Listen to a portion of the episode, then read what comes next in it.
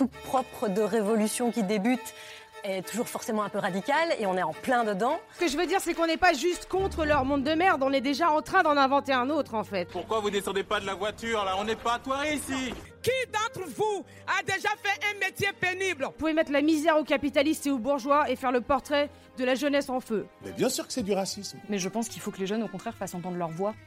On se pose et on cause par Pauline. Un podcast pour celles et ceux qu'on entend moins et surtout les jeunes.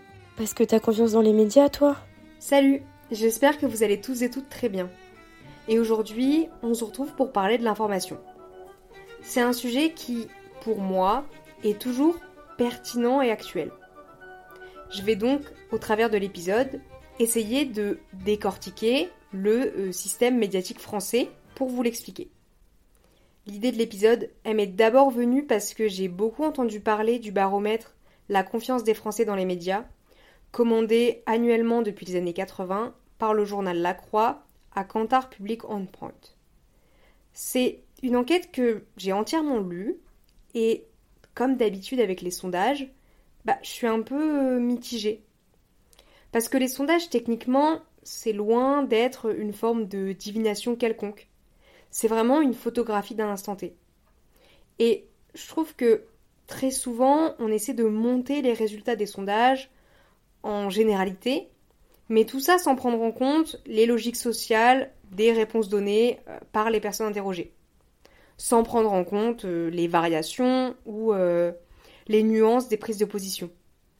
En fait, on présente les sondages comme des enquêtes d'opinion qui prolongent la démocratie représentative, mais pour moi, ça, c'est un peu du pipeau. Je pense pas que les sondages permettent aux citoyens et citoyennes de faire connaître leur opinion parce que les questions posées, elles sont déjà prêtes en amont en fait. Et le cadrage de ces questions, il impose déjà un sujet et il influence énormément les réponses des personnes interrogées. Je pense qu'on peut carrément dire qu'il oriente les choix des individus. Méthodologiquement, les sondages ils sont assez fragiles. Et en plus, ils existent avant tout médiatiquement et politiquement parce qu'ils sont commandés. Et quand on commande quelque chose, ça me paraît logique, mais il y a forcément un but, une attente derrière. Donc je crois vraiment que les sondages, ils répondent avant tout à une logique marchande et non à une logique euh, démocratique. Bref, tout ça pour dire que j'ai lu ce baromètre, que j'ai été un peu surprise, et que du coup j'ai décidé d'apporter ma pierre à l'édifice. J'avoue que cet épisode, j'avais aussi envie de le faire parce que j'ai l'impression que le traitement de l'information en général par les médias, surtout ces derniers mois, ces dernières années, il est un peu étrange. C'est dur de trouver des médias de qualité, non? J'ai l'impression que y a beaucoup de vide, pas mal d'idéologie, pas tellement d'infos et pas trop d'objectivité. Vous me connaissez maintenant, on va commencer par un point sémantique et on va définir les termes importants de l'épisode. Déjà, Qu'est-ce qu'un média? Selon le CNRTL, tout moyen de communication servant à transmettre et à diffuser des informations ou des œuvres est un média. Techniquement, moi je suis un média. Ensuite, une information, bah, c'est l'action de s'informer, de recueillir des informations sur quelque chose ou quelqu'un. Dans notre cas, c'est finalement l'ensemble des activités qui ont pour objet la collecte, le traitement, et la diffusion des nouvelles auprès du public. La différence avec une actualité, c'est qu'une actualité, c'est une information, mais qu'une information, c'est pas forcément une actualité. Je m'explique. L'actualité, ça vient d'actuel, je vous apprends rien. Donc, bah, ça veut bien dire ce que ça veut dire. C'est récent et bref. L'actualité, c'est pour ça qu'on parle plutôt de sujet d'actualité, bah elle change constamment. Alors que des informations, techniquement, elles resteront toujours des informations, des connaissances. Enfin, dernier mot important, celui de journaliste. La définition juridique donnée par le Code du travail aux articles L71 11-3, L71 11-4 et L71 12-1 définit un ou une journaliste professionnelle comme une personne qui a pour activité principale régulière et rétribuée l'exercice de sa profession dans une ou plusieurs entreprises de presse, publications quotidiennes et périodiques ou agences de presse, et qu'il ou elle en tire le principal de ses ressources. Et les journalistes, elles peuvent aussi être des éditorialistes, c'est-à-dire des personnes qui rédigent des éditoriaux. En gros, des éditoriaux, c'est des articles qui expriment une opinion. Les journalistes, elles peuvent aussi être euh, des journalistes pigistes, c'est-à-dire qu'elles sont payées euh, à la pige, donc au reportage, à la photo, à l'article. Elles ne sont donc pas salariées d'un organe de presse, et c'est pour ça que c'est un job qui est assez irrégulier et donc assez précaire. Hop, c'est fini, on ferme la parenthèse définition et on entre dans euh, le vif du sujet. Comment est-ce que les journalistes y produisent de l'information Tout d'abord, il est important de rappeler que le métier de journaliste, il est contraint par un temps court. Parce que le but des journalistes, hors journalistes d'investigation, c'est de partager au plus vite des informations avec le public. Cette urgence, vous vous en doutez, elle a forcément des effets sur ce qui est dit ou écrit. Cette, disons, contrainte professionnelle, elle favorise la production de visions simplifiées du monde. En fait, ça empêche une certaine prise de recul sur les informations partagées. Ça encourage aussi des raccourcis cognitifs qui correspondraient aux supposées attentes du public. Du coup, la question que je me pose, c'est est-ce que ce mode de production de l'information, il a un impact sur nous? Sur notre manière de penser, sur notre manière de consommer l'information, sur notre manière d'être? Finalement, est-ce que les médias, ils ont de l'effet sur nous? Un effet concret Je trouve que l'information en France, ça reste quand même assez diversifié. Euh, dans l'idée, il y a plusieurs plateformes disponibles selon les possibilités de chacun. L'information est unique, centrale, et qu'elle part du cœur qui est le gouvernement.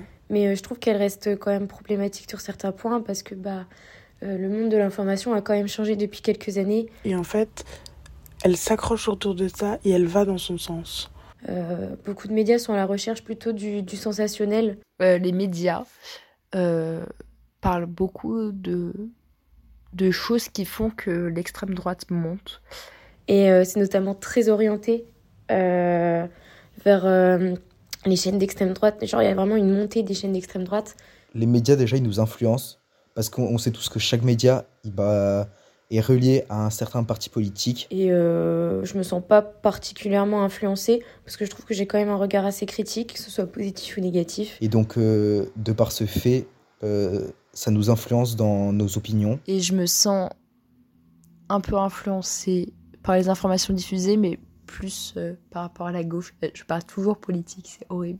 Ce mode de, produc- de production comme impact, il a de me faire pas regarder ça. Je regarde pas du tout euh, les informations françaises euh, parce que je trouve qu'elles sont euh, faussées, qu'elles sont biaisées. Ça m'énerve tellement de voir comment euh, les médias essayent de contrôler euh, les façons de faire et de penser des gens. Tout d'abord, très théoriquement, au niveau de la sociologie des médias, dès les années 1930, plusieurs auteurs développent ce qu'on appelle le paradigme des effets puissants des médias. L'idée, c'est de dire que les médias, ils injectent dans le corps d'individus passifs un certain nombre d'idées qui influencent directement leur comportement. Toutefois, ce postulat, il est rapidement démenti par les travaux empiriques, notamment par les travaux du sociologue états-unien Paul Lazarsfeld. Dans les années 40, il explique qu'au moment d'élections, le suivi des médias, il est beaucoup moins massif que ce qu'on croit. En fait, Paul Lazarsfeld, démontre que seul un petit groupe, les leaders d'opinion, consomment les médias. Ce groupe minoritaire, il sert de bah, médiateur entre les médias et les gens. Du coup, les infos transmises, elles ont plutôt un effet de renforcement d'idées préexistantes au sein de ces groupes, plutôt euh, bah, qu'un effet d'influence. Et moi, concrètement, jeune aujourd'hui, je rejoins complètement ce qui a été dit. J'ai l'impression que l'information, elle tourne constamment en boucle. Ce sont toujours les mêmes sujets qui sont abordés. Comme si dans le monde, il n'y avait qu'une actualité à la fois. Ou alors, comme si c'était impossible de suivre plusieurs actualités en même temps. Il y a une forme de paradoxe parce qu'on est constamment abreuvé d'informations et en même temps on n'a pas le choix de nos informations.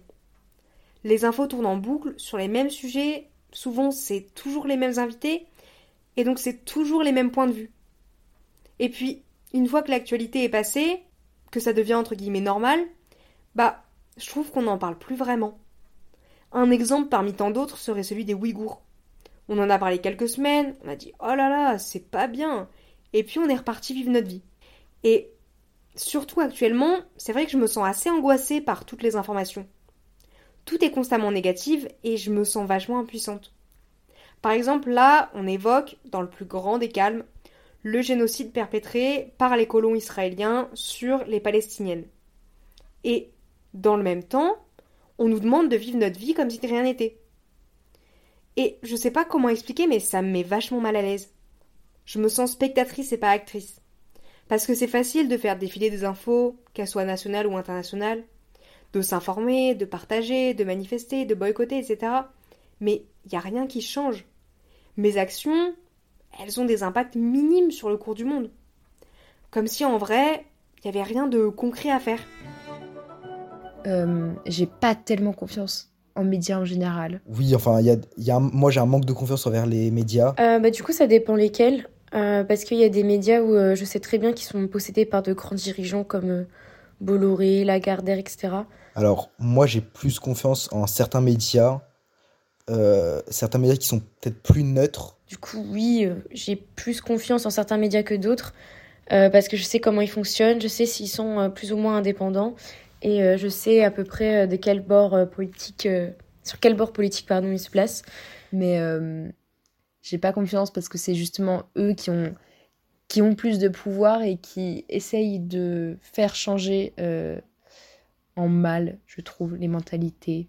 et que par conséquent, les informations diffusées sont préalablement choisies selon les souhaits de, des propriétaires. Du coup, c'est une forme de censure en soi. Et je trouve qu'il n'y a pas assez de médias apolitique ou de gauche euh, je trouve qu'un journaliste doit être neutre dans l'éthique, mais euh, on sait très bien que la neutralité est compliquée dans le milieu et euh, on est toujours en quelque sorte orienté. Enfin, en fait, mon père est journaliste, il me parle de ses collègues, de la manière dont ses collègues cherchent une information. Et en fait, certes, c'est pas un gros journal, mais c'est vraiment, oh, BFM a dit ça, je le recopie. Pour moi, cela n'est pas dû bah, à la formation des journalistes, parce que les journalistes ils ont quand même une formation qui, je pense, est assez compliquée. Genre, euh, le métier de journaliste, je trouve, il est assez compliqué aujourd'hui. Il est assez critiqué en raison de certains journalistes qui ne font pas correctement leur boulot. C'est pas la faute des journalistes, c'est la faute des médias qui les engagent et qui les tournent vers euh, des sujets qui sont peut-être pas à l'aise, dans lesquels ils sont peut-être pas à l'aise. Et, euh, et voilà. L'information doit avoir lieu, même si ça met en avant certaines magouilles, on va dire, des propriétaires de chaînes de médias. Je fais une grosse généralité parce qu'il y en a toujours qui cherchent, il y en a toujours qui vont sur le terrain, mais la plupart recopient des choses qu'ils ont entendues et du coup, bah, en fait, c'est comme des rumeurs, sauf que c'est au niveau professionnel, entre guillemets, quoi. Et ça se fait au détriment de ceux qui le font correctement, qui restent quand même nombreux, mais il euh, faut juste bien les trouver, quoi. Je vous avoue que je fais de moins en moins confiance aux médias. Enfin, en fait, ça dépend vachement des sources. Je mets pas tout le monde dans le même sac. J'accorde pas la même crédibilité à tous les journalistes. Et vraiment, mon but là, c'est pas de décrédibiliser le travail de celles et ceux qui tentent de partager des informations avec le public. Mais ce que je veux comprendre, c'est comment est-ce que l'information est produite? Et surtout dans quel but? On va débuter notre analyse dans les écoles de journalisme françaises. Carrément.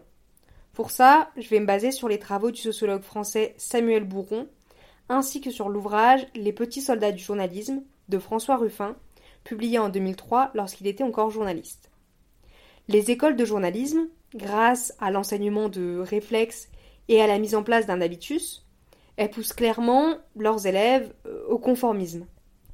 Dès le début de la formation académique, les écoles, elles cherchent à répondre aux attentes des entreprises de presse, elles-mêmes soumises, comme d'habitude, au marché et à l'audience.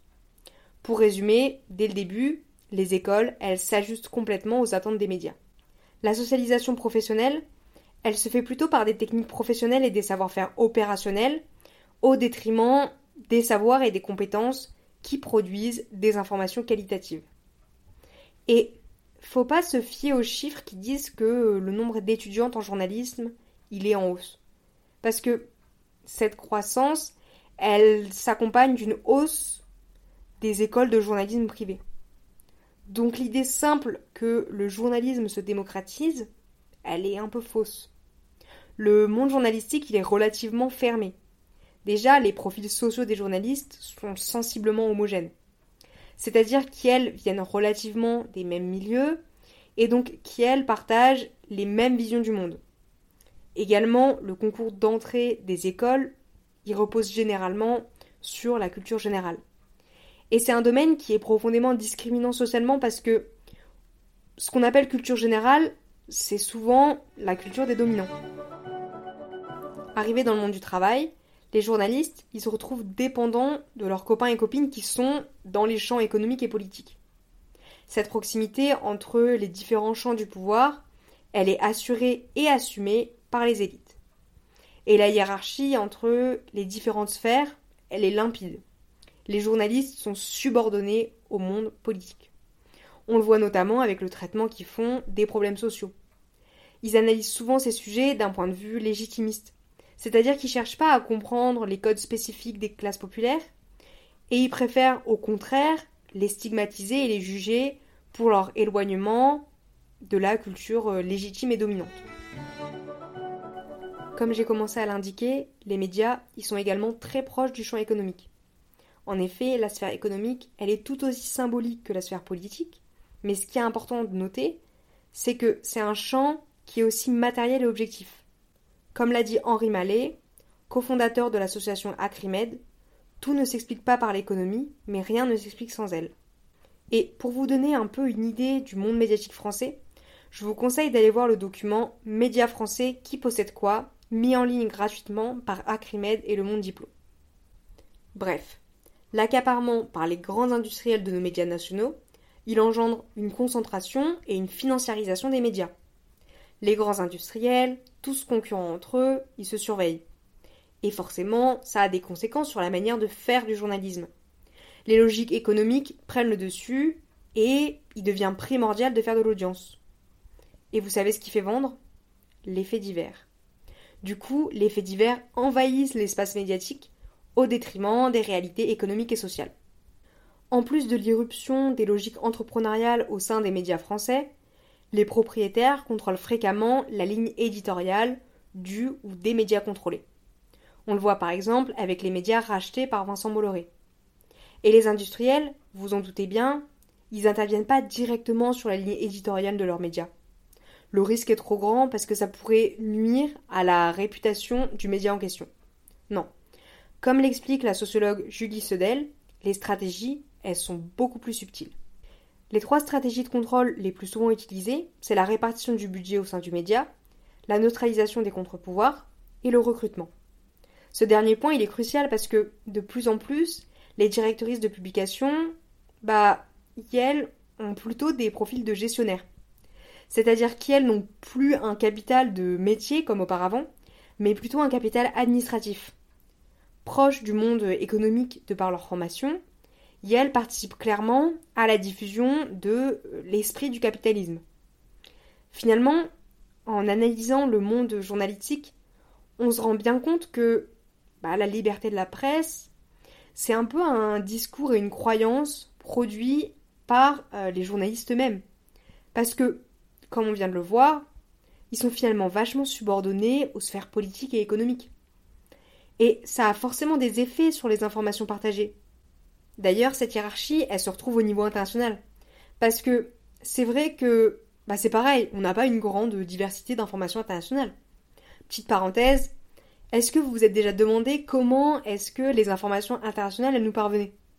Alors oui, on a des correspondantes, mais en fait l'information, elle est d'abord filtrée par ce qu'on appelle des gatekeepers qui homogénéisent l'information internationale c'est, disons, gardiens, c'est souvent des agences de presse internationales, comme Reuters, ou euh, des grands médias nationaux, comme CNN. Je ferme la parenthèse, c'était simplement euh, pour vous donner une idée. Mais maintenant, j'aimerais qu'on se penche sur Internet, sur les réseaux sociaux, bref, sur le digital en général. Euh, je pense que Internet, ça a à la fois des aspects positifs et négatifs au sein de la sphère médiatique. Donc bah, pour moi déjà, euh, les médias sur Internet, bah, ça facilite quand même la vie. Euh, parce que en fait, ça permet euh, du côté positif un plus grand accès à l'information. Il y a beaucoup d'informations qui sont synthétisées, synthétisées du coup pour les jeunes qui euh, aiment pas trop lire ou des, tru- ou des trucs comme ça. Bah, c'est beaucoup plus facile. Et euh, ça peut permettre à... Enfin, ça peut donner un moyen aux personnes de, de s'informer. Et aussi, j'ai l'impression que sur les réseaux sociaux ou Internet, on peut trouver une multitude de sujets, alors qu'à la télé, dans les journaux, il n'y a que ce, qui nous est proposé.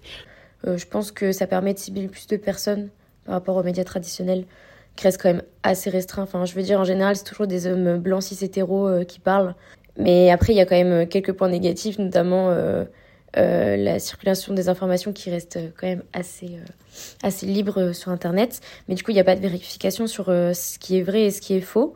Je trouve qu'on parle beaucoup des fake news des réseaux sociaux, mais pas assez des fake news euh, des journaux euh, papier, ou même de journaux numériques d'ailleurs. Enfin, je trouve qu'il y a beaucoup de bullshit et euh, on veut juste mettre ça sur les réseaux sociaux parce que c'est les jeunes. Il est facile de quand même voir les fake news. Parce que bon, une fake news, euh, il y a beaucoup de gens qui peuvent la démentir et très vite. Donc pour moi, euh, je fais quand même assez confiance aux médias sur Internet et sur les réseaux sociaux. L'avènement d'Internet, il a engendré des audiences plus éclatées et euh, une fragmentation de notre consommation des médias.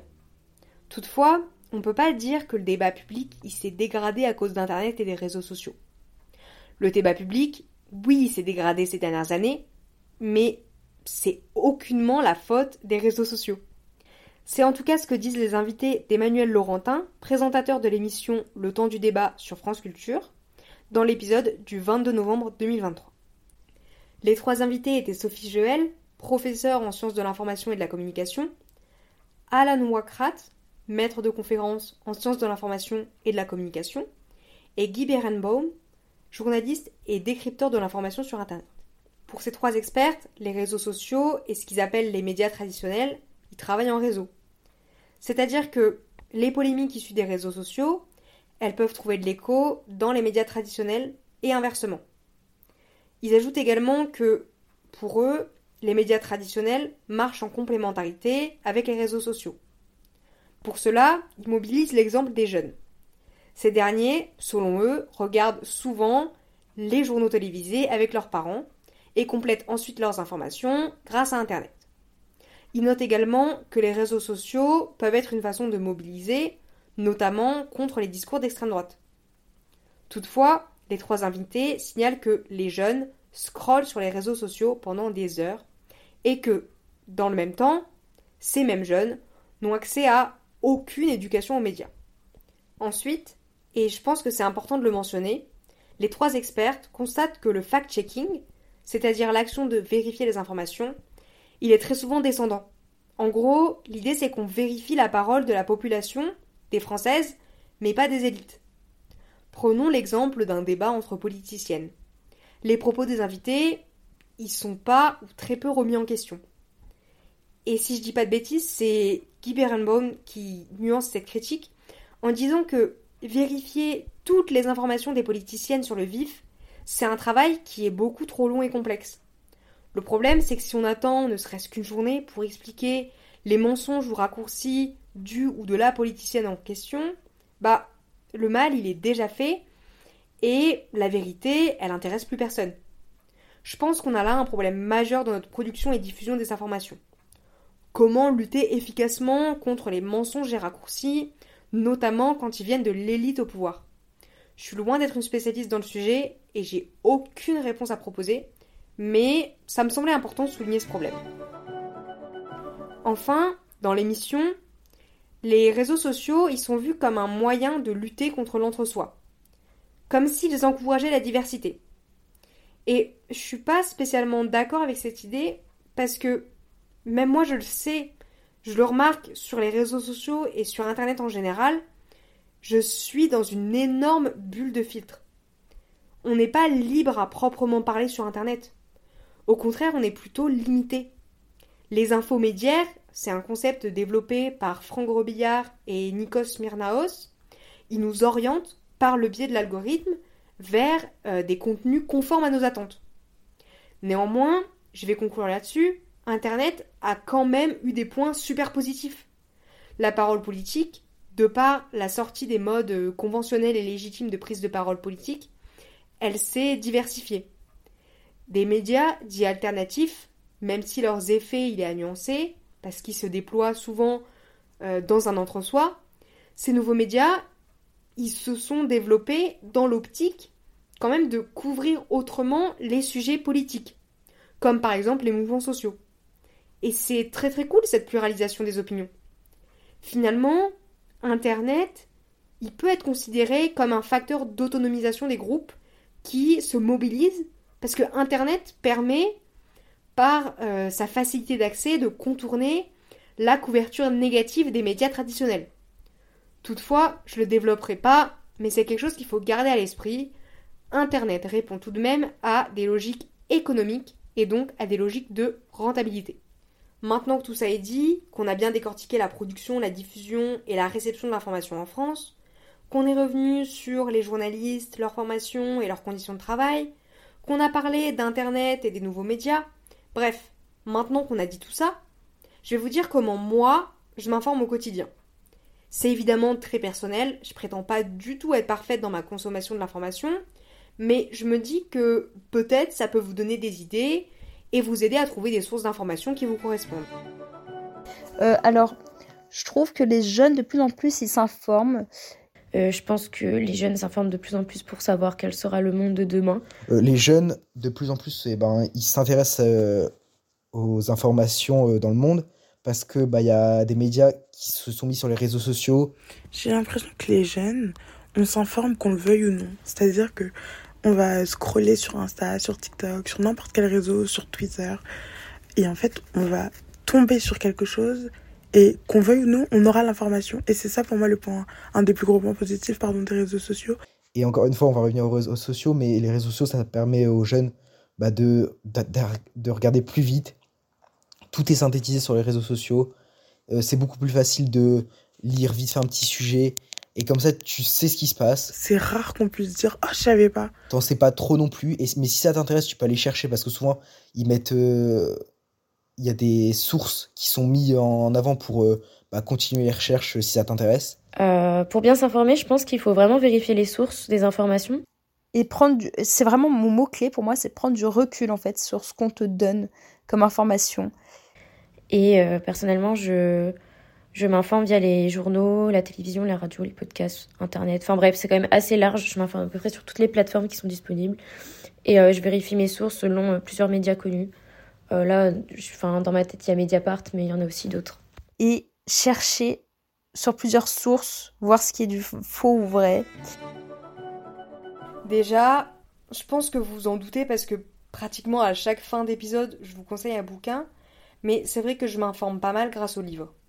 Je lis sur tout type de support, papier ou numérique, et j'essaie au maximum de lire euh, des bouquins de chercheuses qui, d'ailleurs, sont souvent bien moins compliqués que ce qu'on veut nous faire croire.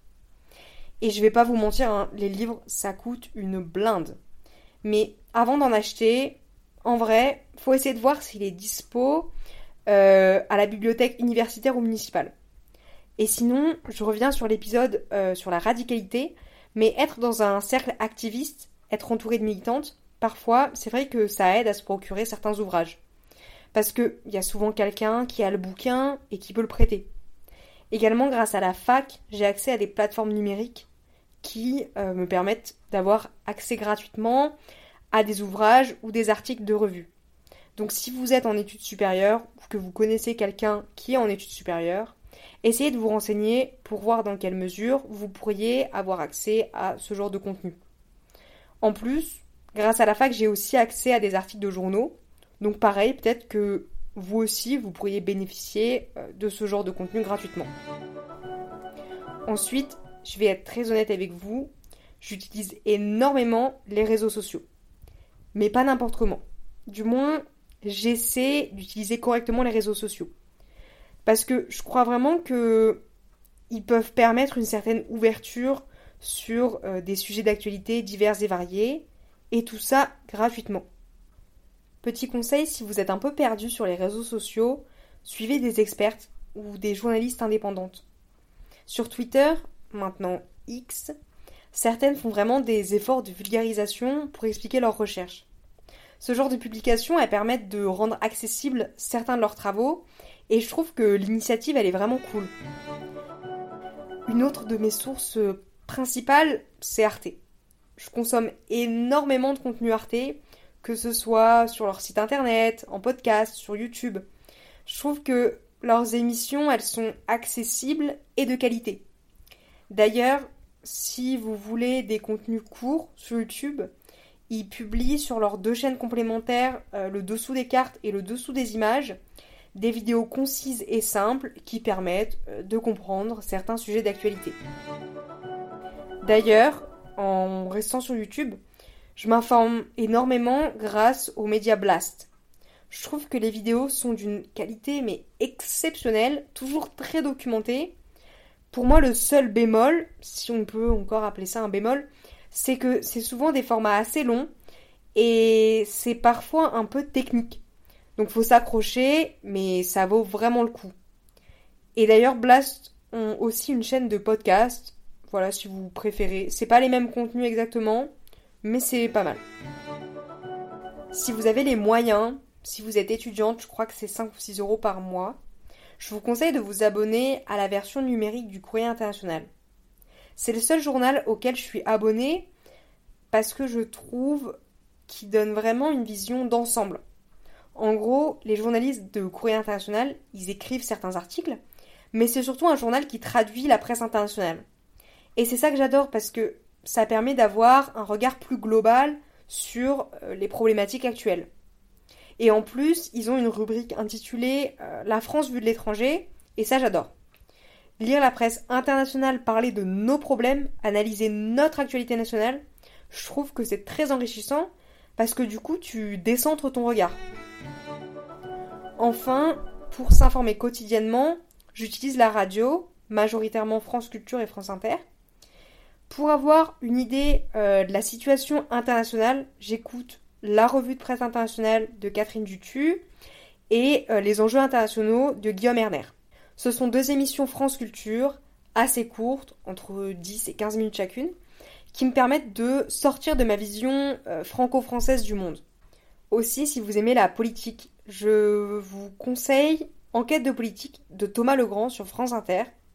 C'est une émission que je rate jamais parce que elle est vraiment très très intéressante pour celles et ceux qui voudraient se plonger dans les concepts politiques. Vraiment, elle est très bien documentée, c'est très bien expliqué, je vous la conseille à 100%. Euh, voilà, en gros, là j'ai fait le tour de toutes mes sources. Et au début, je voulais conclure en donnant des idées de solutions pour réformer le système informationnel français. Mais il y a des personnes qui bossent sur ce sujet depuis longtemps. Et moi, je suis loin d'être une pro dans ce domaine, vraiment. Mes solutions, entre gros guillemets, euh, elles sont loin d'être révolutionnaires. Ce que je vous conseille plutôt, si vous voulez en savoir plus, c'est de vous pencher sur les travaux de Julia Cagé. C'est une économiste française qui s'intéresse de très près au système médiatique français. Et euh, voilà, elle a publié euh, quelques ouvrages sur le sujet, donc je vous les conseille. C'est du coup la fin de l'épisode. J'espère qu'il vous a plu. Si vous avez d'autres médias ou émissions à partager, dites-le en commentaire. Et comme d'habitude, n'hésitez pas à me dire ce que vous avez pensé de l'épisode en commentaire. On se dit à très vite, et jusque-là, prenez soin de vous. Bisous